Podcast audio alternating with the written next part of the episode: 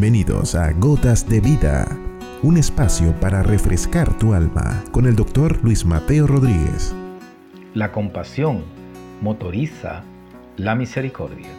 La compasión, es decir, sentir o percibir los sentimientos o necesidades del otro, es lo que hoy llamamos empatía.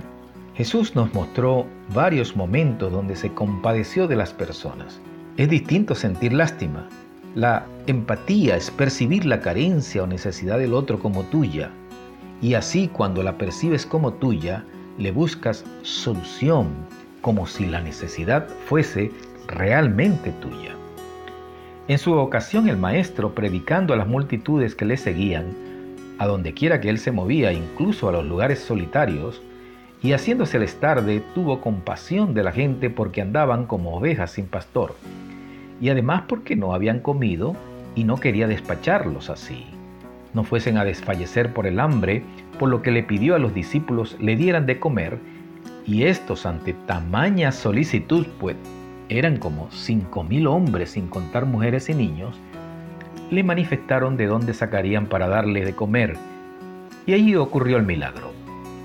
Solo con cinco panes y dos peces comió una multitud y sobró porque el maestro se puso en lugar de las personas y supo que no era recomendable despacharlos con hambre por esos caminos solitarios. Vio la necesidad como suya y buscó solución.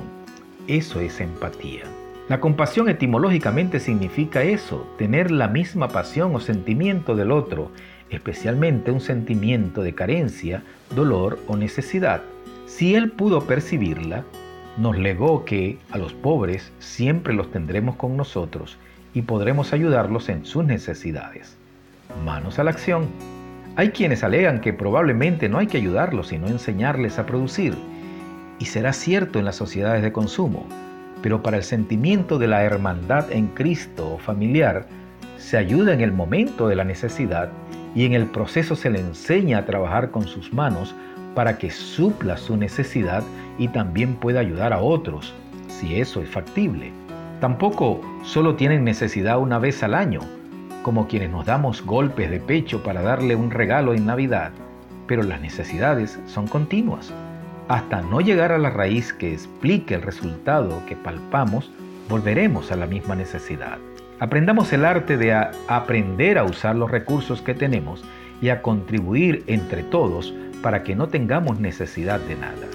Una sociedad utópica, tal vez, pero por aprender sus principios en la iglesia del primer siglo. Has escuchado Gotas de Vida con el doctor Luis Mateo Rodríguez. Contáctanos a través de nuestro correo electrónico ccclarrocaviva.gmail.com. No te pierdas nuestro próximo capítulo, Gotas de Vida.